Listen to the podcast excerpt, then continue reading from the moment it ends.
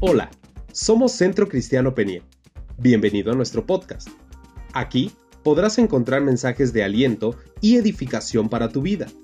Recuerda que también tenemos reuniones presenciales en Querétaro y nos puedes encontrar en Facebook, Instagram y YouTube como Centro Cristiano Peniel Querétaro.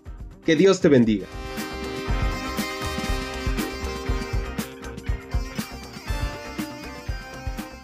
Yo quiero pedirle que me acompañe a la primera carta a Timoteo. Yo sé que algunos ya la, yo espero que ya hasta la sueñen, porque déjeme también decirle, invitarlo a otra dinámica que estamos llevando en la congregación.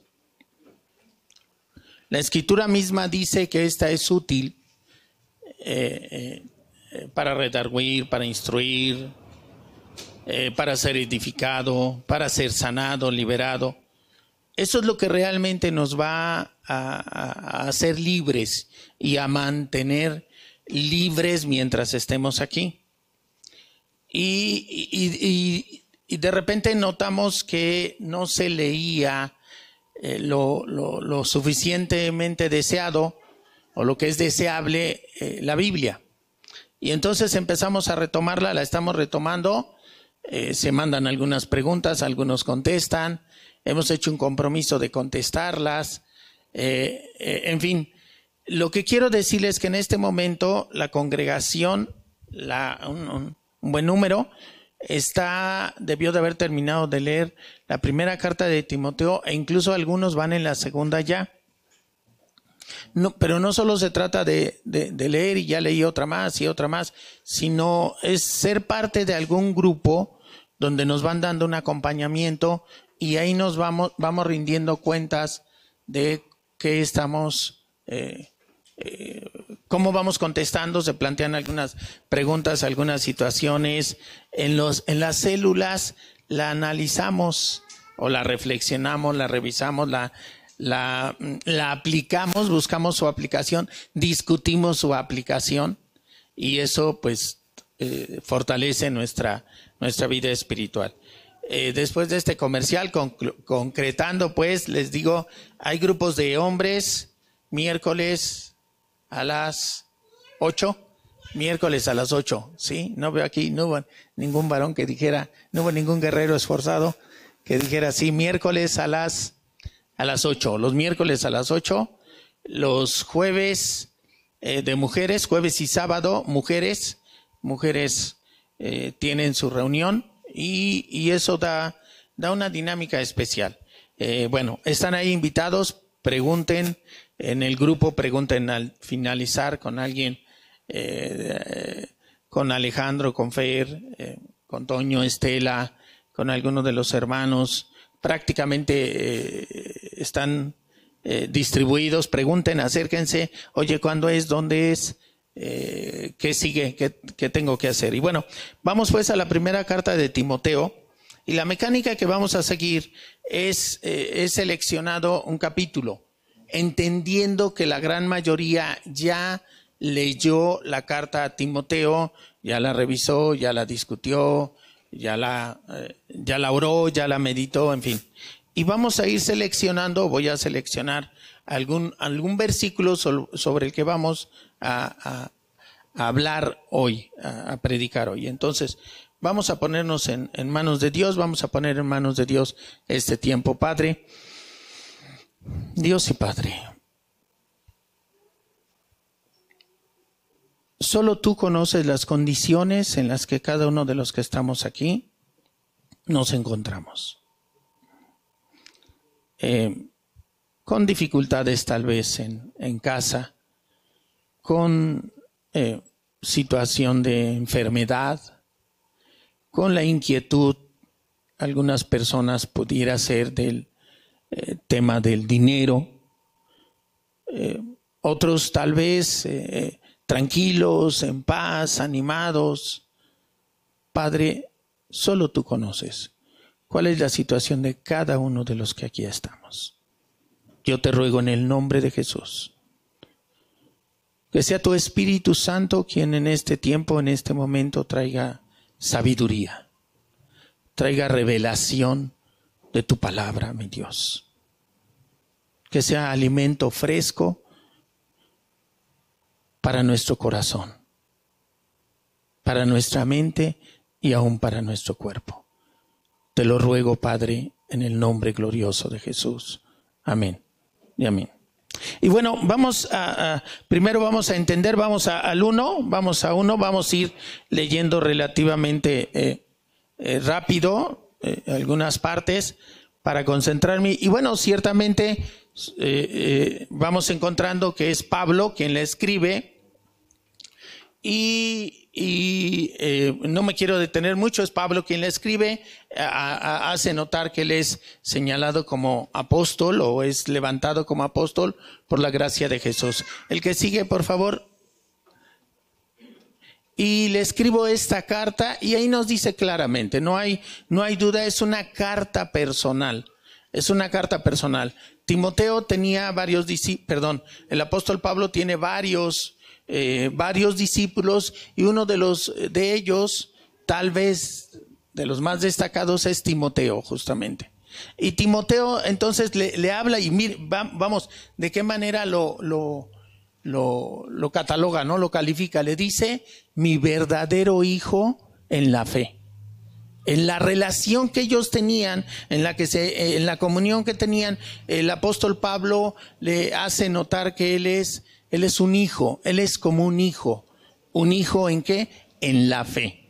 Y dice que Dios Padre y Cristo Jesús nuestro Señor te den gracia, misericordia y paz. Es un saludo lleno de bendiciones para el apóstol Pablo y, voy, voy, a ir muy, muy, muy, muy, muy rápido, eh, para detenerme, les repito, en, la parte que quiero detenerme. Cuando partí hacia Macedonia, te rogué que te quedaras allí en Éfeso y que frenaras a esas personas cuyas enseñanzas, ahí, ahí detenemos un momentito, cuyas enseñanzas son contrarias a la verdad.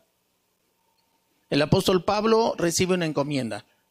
Y la encomienda es que el apóstol Pablo en cierta iglesia en este caso en la iglesia de Éfeso, en la iglesia de Éfeso, eh, él, él, le da una encomienda. ¿Cuál es la encomienda? Que frenes.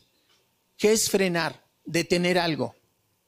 Que detengas, dice, a esas personas cuyas enseñanzas son contrarias a la verdad. Desde ese entonces ya había concretamente en la iglesia de Éfeso, pero no era en el único lugar, no fue el único lugar, había gente, había personas que estaban enseñando cosas contrarias a la verdad. ¿Y cuál es la verdad? La verdad, la verdad es Jesús, decimos la, la verdad es una persona y está contenido aquí, está contenida aquí sus enseñanzas. Entonces, había gente, había personas que estaban enseñando cosas contrarias a la verdad. Y bueno, aquí yo no dejo de mencionar, tal vez ya los canse algunos, pero e, es muy importante detectar esta parte. Encontrar que puede haber gente, saber que puede haber gente que esté enseñando cosas contrarias a la verdad. Y yo me recuerdo una enseñanza que yo tenía de pequeño y que muy probablemente, eh, si recuerdas todavía, muy fresco de la, eh, de la fe católica, todos somos hijos de Dios. Eh, al morir todos vamos al cielo. Y bueno, eso no es lo que dice la escritura. Y a eso hablo, de siempre se ha levantado gente enseñando cosas contrarias a la verdad. Y, Pablo le da esta, esta encomienda a Timoteo y le dice, ¿qué le dice? Pon freno, detén a esas personas en la iglesia de Éfeso. Y dice, no dejes que pierdan el tiempo en debates interminables sobre mitos y linajes espirituales. Esto solo conduce a especulaciones sin sentido alguno que no ayudan a que la gente lleve una vida de fe en Dios. Le está diciendo de alguna manera, fíjense qué, curioso, porque por un lado le dice que los frene, pero por el otro les dice que tenga cuidado de que no se vaya a meter en una discusión estéril, en discusiones eh, acerca de genealogías, de antecedentes, de, eh, dice que solo van a llevar a, especulaciones, dice, y que solo van a hacer, no ayudan, perdón, esta va a generar discusiones y no ayudan a que la gente lleve una vida de fe en Dios. A veces somos dados a como a establecer debate, a querer eh, demostrar que nosotros tenemos la verdad. Y a veces a, veces caemos como en ese garlito, decimos, a veces caemos como en ese juego, pero ojo, si no está llevando a una edificación, a un descubrimiento de la verdad, a veces o la mayoría de las veces es mejor decir hasta aquí paramos porque estamos terminando en discusiones, me estoy concentrando en otra cosa, te, quiero demostrar otra. Y entonces eh, eh, el apóstol Pablo le advierte a Timoteo acerca de que tuviera cuidado con esto. Dice, el propósito de mi instrucción es que todos los creyentes sean llenos del amor que brota de un corazón puro, de una conciencia limpia y de una fe sincera. El amor, el amor en sus cartas el apóstol Pablo frecuentemente va a hacer un gran énfasis en lo que es el amor. Dice, pero algunos no lo entendieron, se desviaron de estas cosas y pasan el tiempo en debates sin sentido. Yo me quedaría con ese cierre pasan el tiempo en debates sin sentido. Cuidado, ahí tenemos una advertencia. No tiene caso que tú llegues a establecer un debate que no lleve sentido, que no lleve rumbo. Eh, es el clásico. Ahí yo diría que prácticamente el apóstol Pablo estaría concediendo aquello de que en religión y en política eh, nunca nos vamos a poner de acuerdo. Eh, sí, sí, cuidado porque eh, eh, esperemos que se esté entendiendo lo que el apóstol Pablo le está explicando, porque va a haber otra parte donde tú tienes un llamado y no adoptes una posición cómoda en la que digas, ah, por eso yo no le predico a nadie, por eso yo no le digo a nadie, yo no le hablo de Jesús a nadie para evitar debates sin sentido. Ojo, son sin sentido.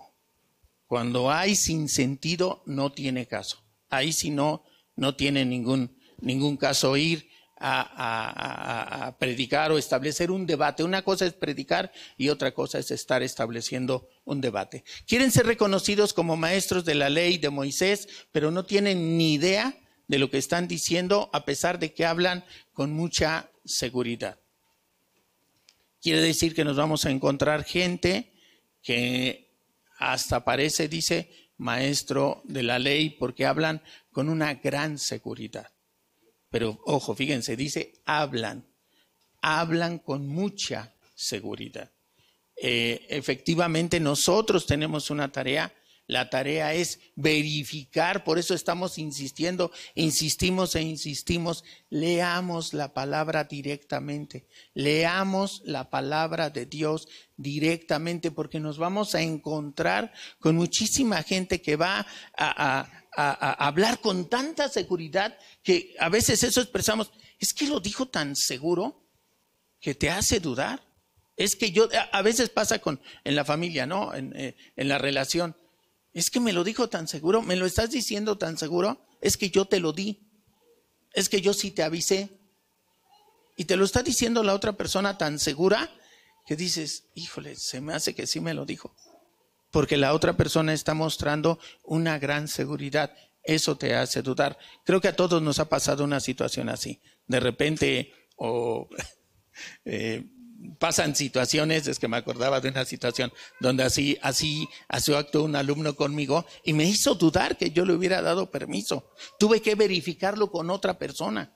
Tuve que verificarlo con alguien más. Tuve que preguntarle, oye, ¿yo le di permiso? Y me dice, no relato muy brevemente. Es una alumna, entró, estoy dando mi clase, llega la alumna y me dice, ¿me permite pasar? Es, ella viene del patio, viene del baño. Y yo me quedo pensando, eh, más bien reaccioné inmediatamente y le digo, sí, yo fui el que dudó. Y me quedé pensando, ¿a qué horas le di permiso de salir al, baño? Le pregunto a un alumno, oye, ¿le di permiso de ir al baño? Dice, no. Se salió.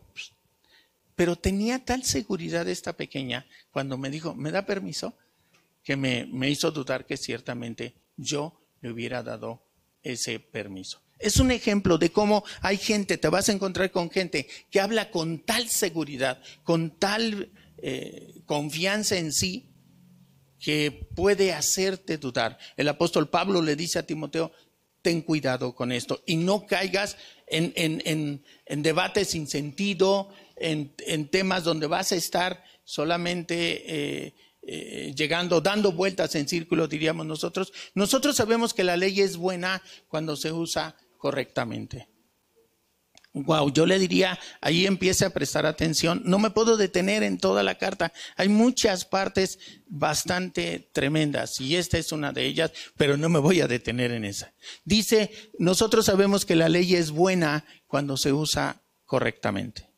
Esto es, debe de usarse correctamente la ley. Tengamos cuidado. Cuando la ley no se usa correctamente, se convierte en legalismo y entonces lo más importante es la ley. Y entonces eh, eh, Pablo le dice, pues la ley no fue diseñada para la gente que hace lo correcto.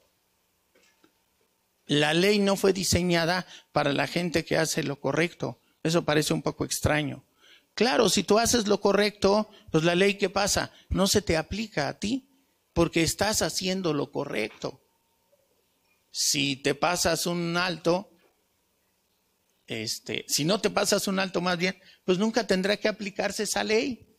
Tal vez ni siquiera sabes tú que había la ley o, o, en qué consistía la ley o en qué consistía la sanción. ¿Por qué? Porque tú nunca te pasaste el alto. Pero en cambio, si te pasas el alto, ¿a quién se va a aplicar? Pues a ti.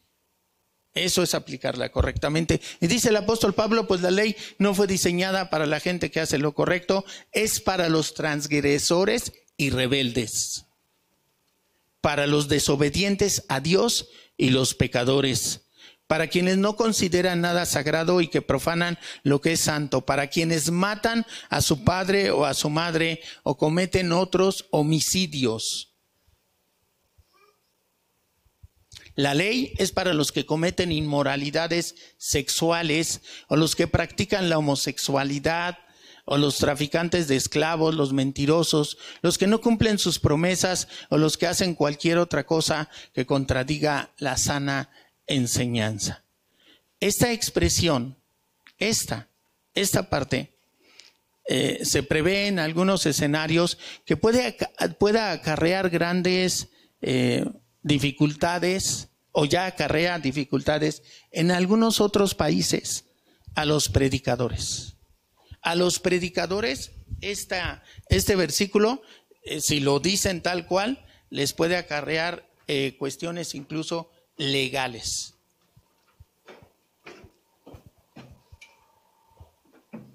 Y no sé si usted se imagina en qué parte. Y la parte es esta.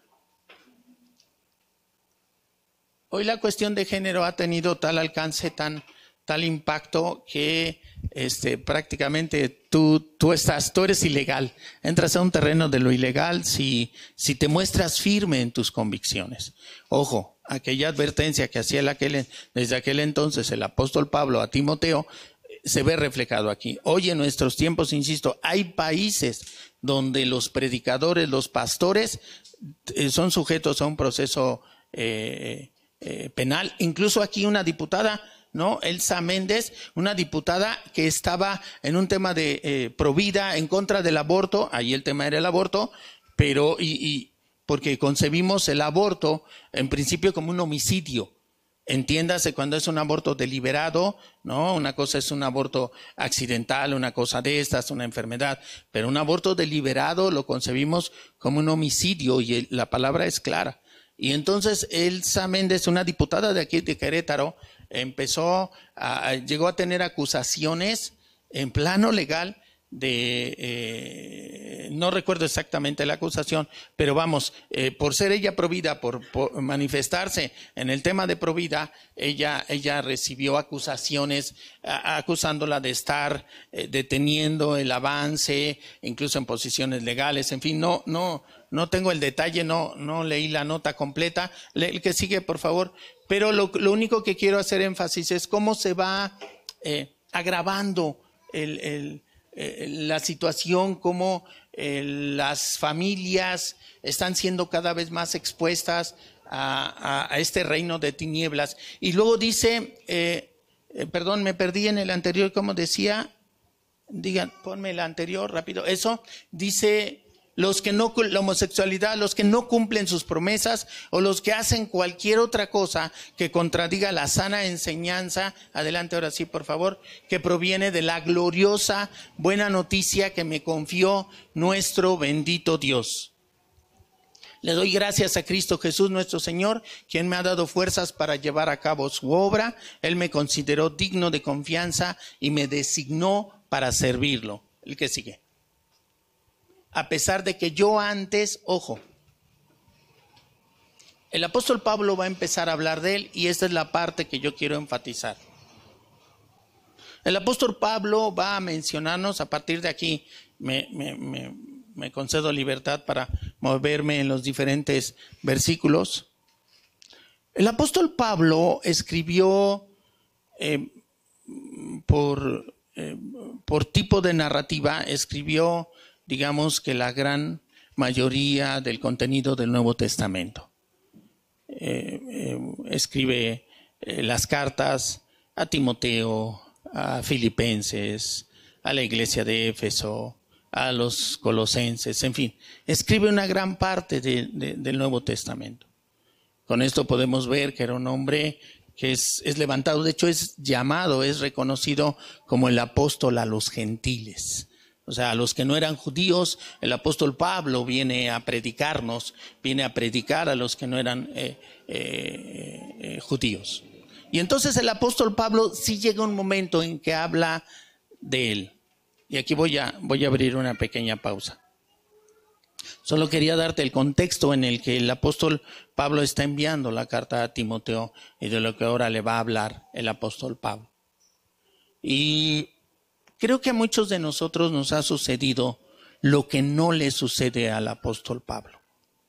Algunos después de un tiempo eh, de estar en la congregación, de estar leyendo, de estar sirviendo incluso, de estar en algún ministerio o de portarnos bien, llegamos a decir o a creer, a creernos super espirituales creernos que no nos debe de pasar ninguna adversidad, porque, porque tenemos este inconveniente de salud, si soy bueno, si le sirvo a Dios, ahora que le sirvo, ahora, y, y entonces empieza a entrar en conflicto nuestro corazón.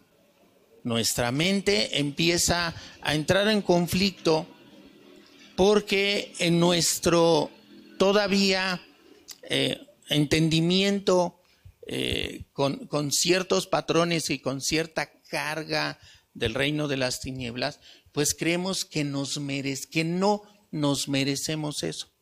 Alguna vez yo escuchaba de una congregante esa expresión justamente, no merezco ser tratada así. Me recuerdo mucho, me viene ahorita como si lo estuviera eh, eh, viviendo nuevamente. Y, y, esa fue su expresión dura, categórica. No merezco ser tratada así. Y aquí la pregunta es, ¿por qué no lo merezco? ¿Qué me hace suponer a mí que no merezco lo que me pueda estar pasando? ¿Qué me hace suponer? ¿Qué le hace suponer a una persona que no se merece lo que le pueda estar pasando? Y el apóstol Pablo le da una enseñanza en este momento, o le va a dar en este primer capítulo a, Timoteo y en consecuencia a todos los que queremos eh, seguir los pasos de Jesús a través también de la enseñanza del apóstol Pablo, nos va a dar esos fundamentos. ¿Cuál es la diferencia entre el, no sé, el vecino el amigo, el compañero de trabajo, eh, entre mi prima y yo, ¿cuál es la diferencia? La diferencia sustancial, ¿cuál es? Y tal vez dices, no, no, no, no, no, me, no te equivoques, no me compares con tal persona. No, yo voy a la iglesia, eh, las alabanzas, eh, oro, tengo esa relación con Dios, etcétera, etcétera.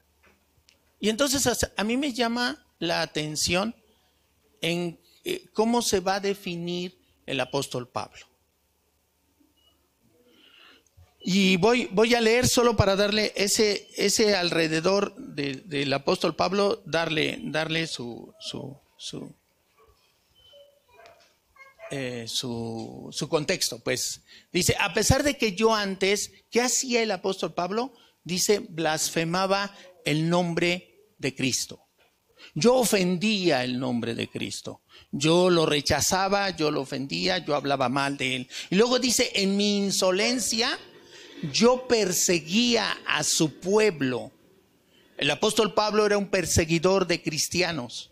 El apóstol Pablo era alguien que eh, consiguió incluso un permiso especial del, del Sanedrín, del cuerpo eh, dirigente del sacerdocio judío para perseguir y para detener e incluso pues para eh, eh, matar a, aquellos que se oponían porque él estaba convencido del que el cristianismo era una secta perversa. En desagravio el apóstol Pablo tendría eso. Él estaba convencido de que el cristianismo era una secta perversa. Y dice que perseguía a su pueblo, pero Dios tuvo misericordia de mí porque lo hacía por ignorancia y por ser y porque era yo un incrédulo, dice el apóstol Pablo. Yo perseguía a su pueblo, yo quería destruirlo, yo conseguí una autorización especial para que yo tuviera esa facultad, para que de repente llegando a un poblado, eh, los soldados del, del, judíos que estuvieron ahí, los destacamentos, el destacamento, la guardia que hubiera, se pusiera a mis órdenes, porque yo tenía esta encomienda para perseguir y destruir esta secta. Y esa era la intención del apóstol Pablo. ¿eh? El apóstol Pablo quería destruir lo que a su juicio era la secta del cristianismo.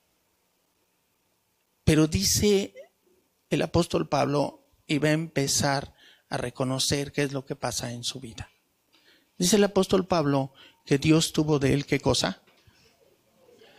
Misericordia. Dice el apóstol Pablo, Dios tuvo de mí misericordia. El apóstol Pablo empezó a darse cuenta de que era lo que merecía. Y lo que él merecía no fue lo que recibió. Y a eso se le llama misericordia. Misericordia es cuando reconocemos que nosotros necesitamos un castigo, una consecuencia, porque hicimos algo que ofende a Dios, algo que eh, merece una sanción en mi trabajo, merece que me, quiten, que me destituyan, eso. Y entonces cuando uno pide eh, que no se nos aplique esa sanción, es misericordia. Y el apóstol Pablo lo dice aquí muy claro, Dios dice, pero Dios tuvo misericordia de mí. Y él da esas razones, dice, porque yo era un ignorante y era un incrédulo. El que sigue, por favor. Oh, qué tan generoso, lleno de gracia fue el Señor. Me llenó de la fe, del amor y me llenó de la fe y del amor que provienen de Cristo Jesús. Aquí, este es el mensaje central y esto es lo que hoy yo quiero que te lleves. La siguiente declaración es digna de confianza y todos deberían de aceptarla. Ojo, la siguiente declaración dice, es digna de confianza y todos deberían de aceptarla. Déjame ver si dice igual en Reina. Me gusta mucho cómo lo dice. Déjalo así, déjalo así. ¿Cómo dice Reina Valera?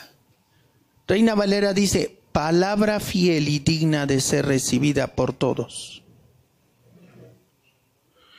Esta es palabra fiel y digna de ser recibida por todos.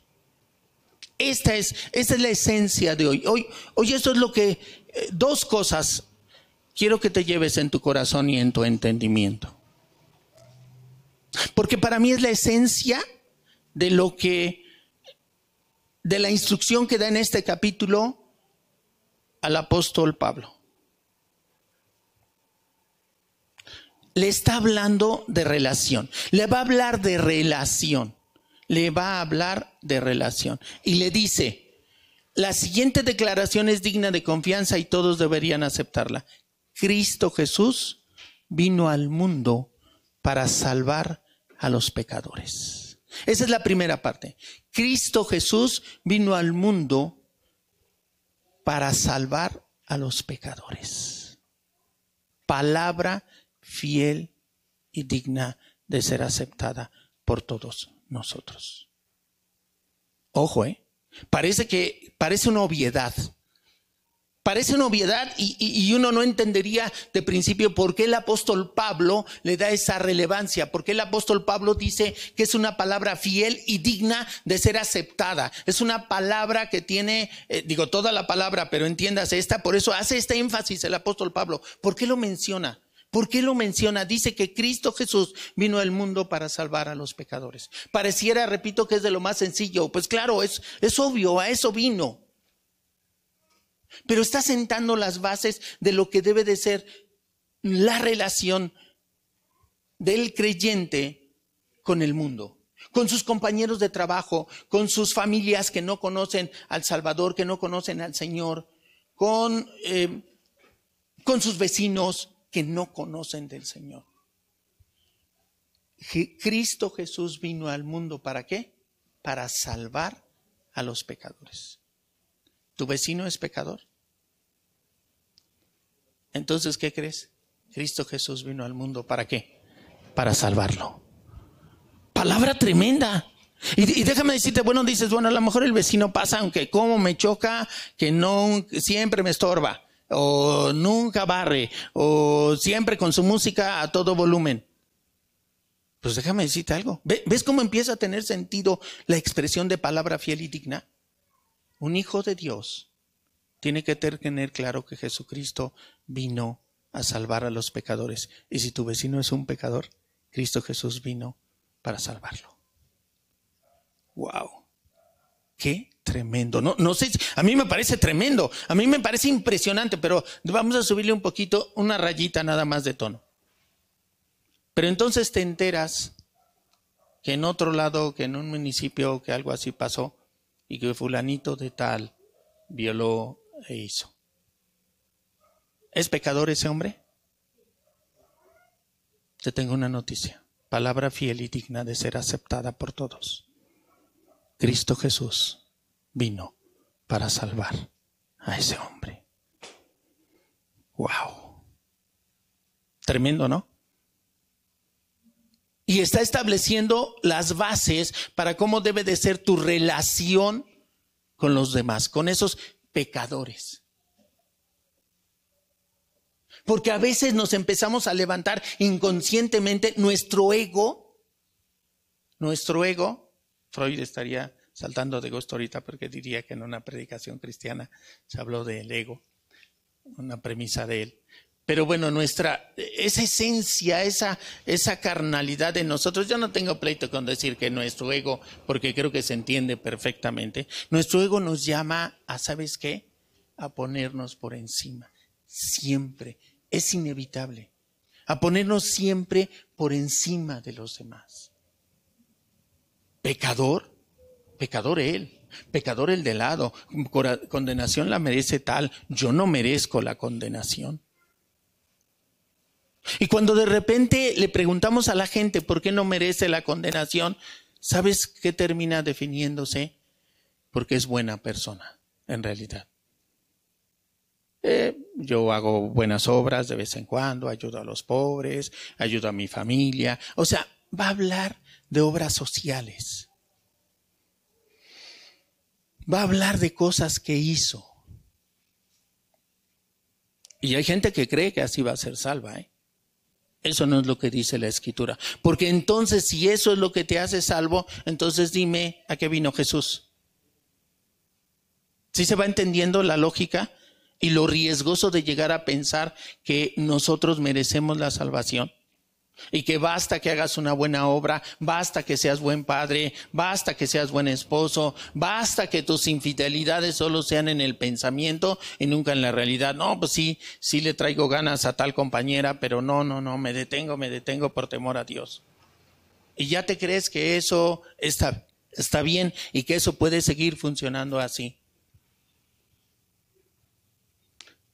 Palabra fiel y digna de ser aceptada por todos. ¿Cuál es? Jesucristo vino para salvar a los pecadores. Parafraseala, no tienes que, si se te escapó, es que faltó, algunas dicen, vino al mundo. Sí, decía, me faltó al mundo. Vino al mundo para salvar. La omitiste, no le estás quitando la esencia. Jesucristo vino al mundo para salvar a los pecadores.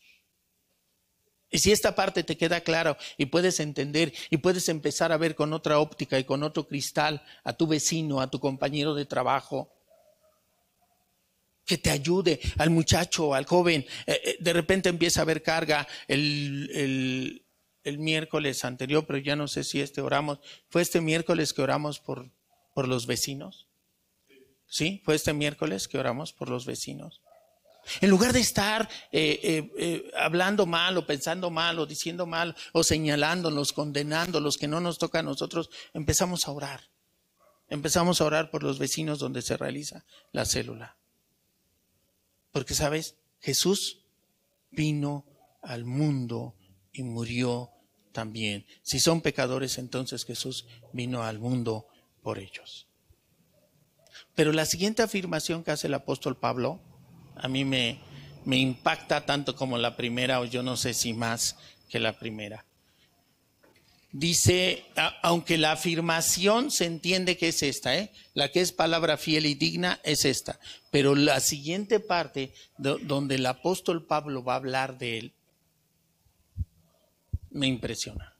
Y dice el apóstol Pablo, de los cuales yo soy el peor de todos.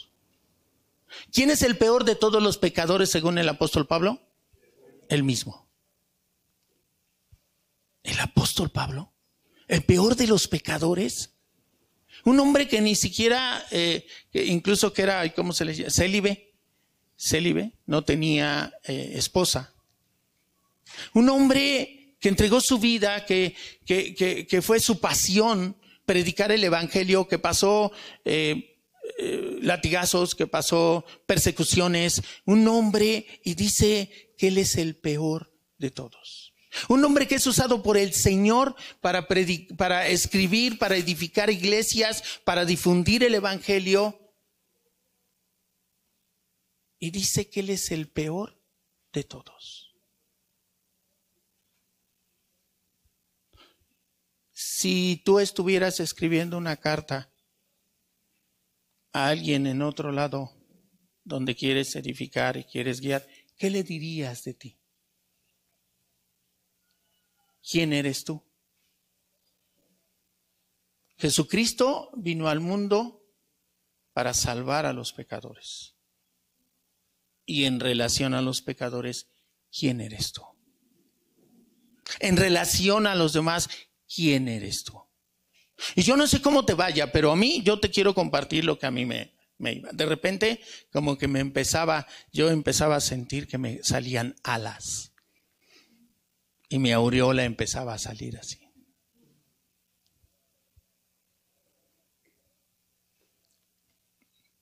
Porque es mi naturaleza caída. Los de allá y los de acá somos igual de pecadores. Esto es bíblico, ¿eh? Ahí está. El apóstol Pablo diciendo yo soy el peor de todos. En Reina Valera dice yo soy el primero de los pecadores.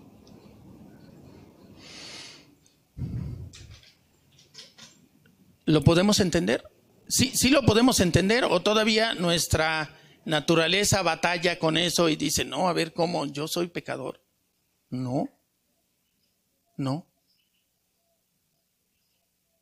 No. ¿Cuál es la diferencia entre afuera y adentro? Déjenme usar esa expresión. Entre afuera y adentro. ¿Cuál es la diferencia? Solo hay una. Cristo. Cristo es la única diferencia. Jesucristo es la única diferencia entre los de fuera y los de dentro. Déjeme terminar porque es muy, ya nos quedan muy poquitos, son tres. Déjeme terminar y regreso, por favor. Pero Dios tuvo misericordia de mí para que Cristo Jesús me usara como principal ejemplo de su gran paciencia con aún los peores pecadores. Otra vez se vuelve a picar entre cuáles? Entre los peores pecadores. De esa manera otros se darán cuenta de que también pueden creer en Él y recibir la vida eterna. Que todo el honor y toda la gloria sean para Dios por siempre y para siempre. Él es el Rey eterno, el invisible, que nunca muere. Solamente Él es Dios. Amén. Timoteo, hijo mío, te doy estas instrucciones basadas en las palabras proféticas que se dijeron tiempo atrás acerca de ti. Espero que te ayuden a pelear bien en las batallas del Señor aférrate a tu fe en Cristo y mantén limpia tu conciencia, pues algunas personas desobedecieron a propósito lo que les dictaban su conciencia, como resultado su fe naufragó. Y terminamos, Jimeneo y Alejandro son dos ejemplos. Yo los expulsé y se los entregué a Satanás para que aprendieran a no blasfemar contra Dios. Tampoco se piense que el apóstol Pablo era así pura, pura ternura y puro barco. Dice el apóstol Pablo aquí bien claro, yo los expulsé a Satanás. Y se sobreentiende que hizo algo que hoy es poco común en las iglesias. Expulsarlos de la iglesia. Eso es lo que se sobreentiende, que cuando, cuando quiso, cuando él dice los entregué a Satanás, esa es la diferencia entre los de afuera y los de adentro. Afuera reina quién? Satanás. Adentro, ¿quién reina? Jesucristo, Dios vivo y verdadero. Esa, es, esa es la gran diferencia, pero pecadores somos unos y otros. Jesucristo es lo, único que hace la gran diferencia. No son tus méritos, no son tus buenas obras, no son las mías. No son tu asistencia infalible a, la iglesia, no es tu servicio, no es que ahora eres parte de la alabanza o no. Y el apóstol Pablo descubrió e, esa clave, esa verdad. El apóstol Pablo descubrió que él era como el peor de los pecadores y de hecho en algunas partes esa, dice él, yo soy el peor. Porque él tenía esa conciencia de que la única diferencia entre él y algún otro era Jesús. Y entonces el único, pero, pero a ver, eh, pastor, pero entonces ¿por qué lo echa afuera? Era esa razón, la misma razón. ¿Cuál era? Jesús. Era Jesús. Por eso dice esa parte, para que no blasfemen, para que aprendan a no blasfemar contra Dios. Y la razón sigue siendo Jesús. Ni siquiera es que hubieran hablado mal de él. De hecho, el apóstol Pablo lo dice en alguna otra carta, lo dice que este, hablan, algunos lo hacen para, en la carta a los filipenses, si no recuerdo mal. Dice, algunos predican el evangelio como para molestarme, pero no importa, dice Pablo. Dice Pablo, no importa, lo importante es qué cosa, que se predique el evangelio. Eso es lo importante, porque la razón es Jesús. Hablaban mal de Pablo pero predicaban el Evangelio. Y, entendemos que Pablo entendía que, era, estaba bien predicado, por lo menos predicado, vivido a lo mejor no, ¿no? Pero me refiero, pues si se estaban haciendo como escarnio de Pablo, pero él dice, no me importa, no, no nos desenfoquemos, no me importa, lo importante es que se esté predicando a Jesús.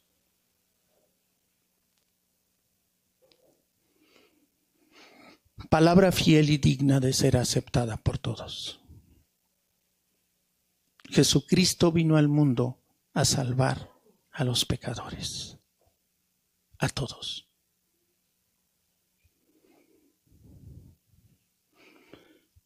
Y algunos como, como Pablo, o algunos nos sumaremos con Pablo y diremos, de los cuales yo soy de los peores. La única diferencia entre mi vecino y yo es Jesús. Esa es la única diferencia. La misericordia que Jesús ha tenido con mi vida, con mi familia, la misericordia que sigue teniendo con mi salud. Eh, yo aún hoy quiero preguntar si hubiera alguien que no ha confiado a Jesús, no ha confiado en Jesús aquí. Porque dice la escritura que todos, todos somos, y, creo que ya quedó claro, creo que a veces entendíamos que en el momento en que confesábamos a Jesús, en ese momento ya somos, ellos son pecadores y nosotros, pues no sé qué seríamos. Bueno, somos santos y sí somos, ¿eh? No vamos a empezar ahí a como a desvariar, pero de repente como que nos habíamos quedado en esa parte de eh, ponernos ya en otro nivel, en otra, en circunstancia, en otro, en otro nivel, perdón, pero por méritos propios. La única diferencia es que algunos hemos confesado con nuestra boca que Jesús es el Salvador. La única diferencia es que nosotros hemos creído que Jesucristo, esta verdad la hemos creído. Jesucristo vino al mundo a salvar a los pecadores. Esa es la única diferencia, pero lo creemos y lo vivimos en consecuencia. Creemos que Jesucristo vino a establecer el reino de los cielos, que Jesucristo ha vencido el reino de las tinieblas y que ha venido, viene, y que además viene, Jesucristo viene. ¿Alguien lo puede creer aquí? ¿Alguien cree que Jesucristo viene por segunda vez? Jesucristo viene, ¿eh? Jesús viene. Y viene a pedir cuentas viene a hacer cuentas con todos, porque también a veces hemos creído, ah, bueno, sí, los pecadores, pues hay a todos, ¿eh? Nosotros ya tenemos, ahí es donde va a ser la revelación plena de lo que significa tener la victoria ganada. Ahí va a ser. Ahí es donde vamos a valorar lo que realmente muchas veces escuchabas aquí y te decían, Jesucristo venció. Y tú decías, pero ¿y por qué entonces estoy padeciendo esto? ¿Por qué estoy teniendo esta dificultad? ¿Por qué veo a mi, eh, a mi mamá, a mi hermano, al pastor en esto? ¿Por qué lo veo si Jesucristo ya venció? Ese momento será la revelación plena. Yo quiero que te lleves en tu corazón esto. Palabra fiel y digna de ser aceptada por todos. ¿Cuál es?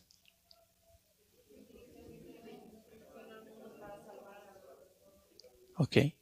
Y algunos diremos, con, Pablo diremos, de los cuales yo soy uno de los peores. Algunos no lo dirán, es libertad, es la libertad de cada uno. Yo con el apóstol Pablo digo, de los cuales yo soy uno de los peores y solo es por la misericordia de Dios que sigo de pie y que me espera una morada gloriosa Solo es por su misericordia, porque de otra manera me esperaría una morada de muerte y desolación, de crujir, dice ahí, crujir de dientes. Pues que podamos reconocer que la única diferencia entre afuera y adentro, para no sonar medio ofensivo a quienes nos pudieran estar escuchando, porque luego hay más, gente de la que creemos, ¿eh? que está escuchando. Y si están escuchando, de repente llegan y, vienen y demás. Hermano, que puedas llevarte eso en tu corazón. Solo es la misericordia de Jesús. La diferencia entre afuera y adentro. Amén. Muy bien. Léete el segundo capítulo del apóstol Pablo. Este, si no lo habías leído, léetelo. Será seguramente la siguiente predicación. Y, así tú ya vas, digo, létetela toda, ¿eh? estamos leyéndola un capítulo diario, létela toda, pero el segundo capítulo dale un repasito para que aquí se predique y se seleccionará alguna parte, será énfasis en alguna parte, ¿ok? Gracias por habernos acompañado. Es nuestra oración que este mensaje te haya desafiado a seguir caminando con Jesús. Si es la primera vez que escuchas contenido de este tipo, nos encantaría saber de ti. Puedes encontrarnos en Facebook e Instagram como Centro Cristiano Peniel Quereta. También ahí puedes hacernos llegar tus peticiones de oración. Nos vemos en la próxima. Que Dios te bendiga.